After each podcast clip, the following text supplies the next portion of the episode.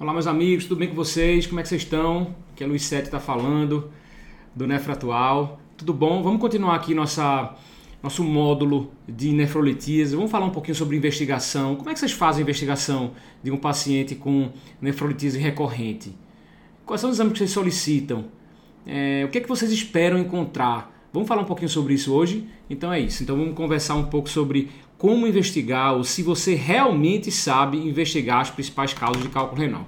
Então, as causas de cálculo renal são inúmeras, tem, tem causas relacionadas ao paciente, relacionadas ao uso de medicamento, existem aquelas causas que são é, relacionadas a doenças, relacionadas a alguma condição de hábito daquele paciente. Então a gente vai falar um pouquinho sobre essas principais causas e o que você encontra geralmente como fatores de é, distúrbios metabólicos ou uso de medicamentos ou condições relacionadas à infecção que podem ser causas de cálculos renais de repetição. Então vamos lá, vou pegar aqui a, a canetinha para poder a gente explicar um pouco mais esse, esse slide. Esse slide é slide de chave. Por quê? Porque aqui vai trazer para a gente as principais causas de é, cálculo renal de repetição e o que, que a gente pode fazer. É, a gente vai depois conversar sobre o tratamento específico de cada uma dessas causas. A gente já abordou no primeiro vídeo e no primeiro áudio, na verdade, sobre é, como é que a gente faz o tratamento geral. Tá? E depois a gente vai abordar um pouquinho o tratamento específico de cada uma dessas causas. Então, a primeira e a, e a mais comum causa, provavelmente, é o baixo volume urinário. Então, a gente vive num país tropical, um país que se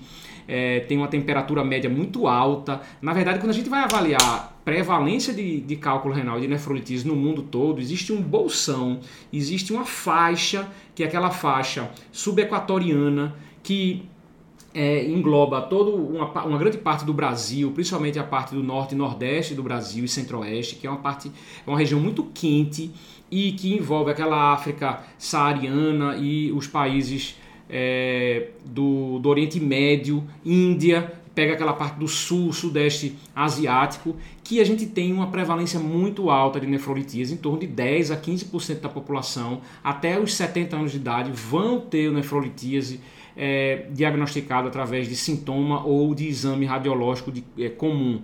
Então é uma prevalência muito alta. Imagina que é a, é, a, a, taxa de prevalência é até maior do que o próprio diabetes. Pra vocês entenderem como é que é uma condição tão prevalente nessas regiões. Quando a gente vai ver os países é, do norte, é, do hemisfério norte, a gente vai ver uma prevalência em torno de 4%, 5%. Os Estados Unidos ele é bem heterogêneo porque existe aquela região sul dos Estados Unidos, né, que engloba a Flórida, o Texas, é uma parte da é o sul, o sul né, de, de, da Louisiana, que tem cálculo renal, mas quando você vai pegar o norte dos Estados Unidos, é, nas regiões, principalmente que tem fronteira com o Canadá, a taxa de, de, de cálculo renal, de incidência de cálculo renal é muito baixa, é em torno de 4 a 5% da população, que é o que a gente encontra muitas vezes naqueles países nórdicos, ou seja, tem uma influência muito importante do clima, porque o clima está diretamente relacionado à sudorese, do acesso à água também, é, e da transpiração, e que faz com que haja uma maior concentração urinária e a presença maior de cálculos renais. Então é fundamental que a gente tenha uma concentração urinária maior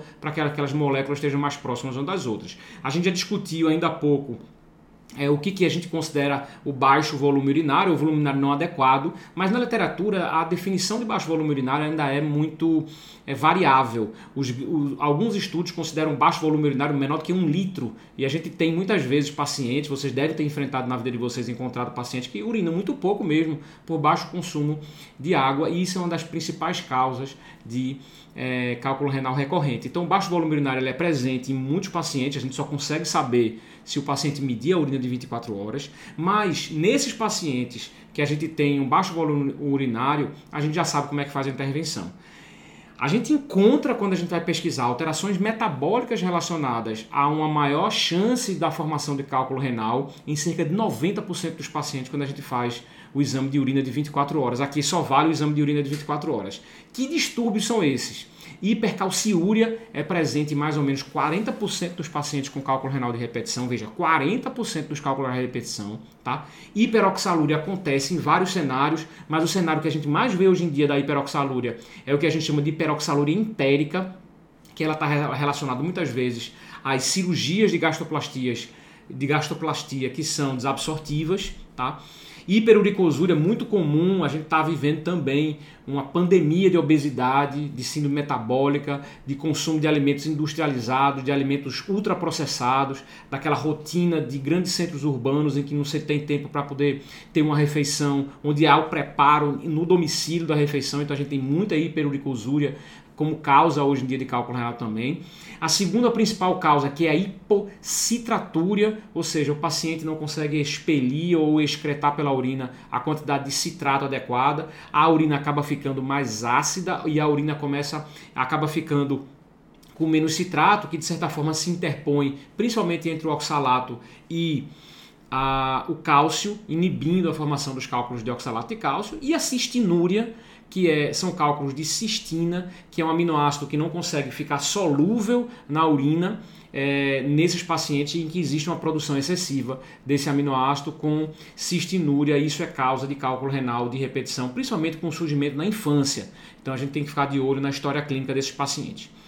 Também, como investigação, claro que a gente tem outras causas também de alterações metabólicas. Alguns pacientes têm é, cálculo é, relacionado a uma ingesta, é, uma, uma, uma, excreção mais baixa de potássio na urina, de magnésio na urina, que são causas de. são fatores protetores contra a formação, e existem alguns fatores do próprio paciente, que aí a gente tem doenças estruturais, como doença renal policística, autossômica dominante, rim ferradura, alterações de infecção urinária de repetição, que são próprias de uma condição passada do paciente. Tá?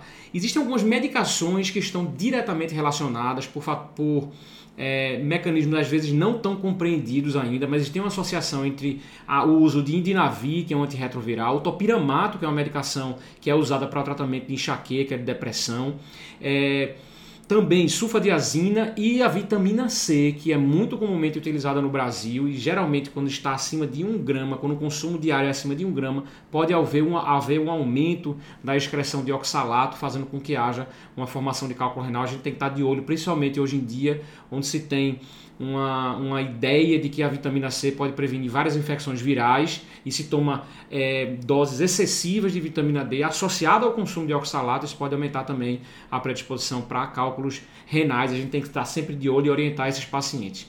E as, a outra causa importante também são as infecções ou cálculos infecciosos, que são cálculos coraliformes, que nós chamamos, aqueles cálculos que eles, eles ficam com a forma da, da, do sistema pielocaliciano, da pelve renal, é, que são causadas pelas bactérias produtoras de urease, principalmente o proteus, em que ele vai alcalinizar o, a, o pH da urina, fazendo com que haja uma maior chance de, de precipitação e de formação desses, cal, desses cálculos é, coraliformes. Então, essas são as principais causas. Os cálculos coraliformes muitas vezes são cálculos infecciosos, em que a urocultura é positiva, em que a gente tem cálculos grandes e que precisam ser tratados, na imensa maioria das vezes, na associação de antibiótico com mais procedimento cirúrgico, tá? Então essas aqui são as principais causas de cálculos renais e existem algumas condições associadas, tá? Algumas condições associadas a uma maior chance de ter cálculo renal e essas condições associadas elas são muitas vezes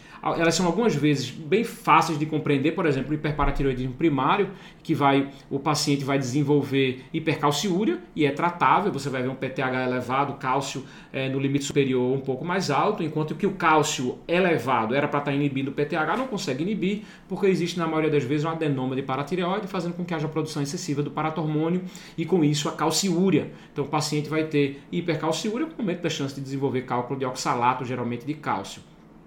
A gota está associada à hiperuricemia, muitas vezes com é, hiperuricosúria. A obesidade está no meio da síndrome metabólica, junto com diabetes. O diabetes ele diminui muito a capacidade de excreção de citrato.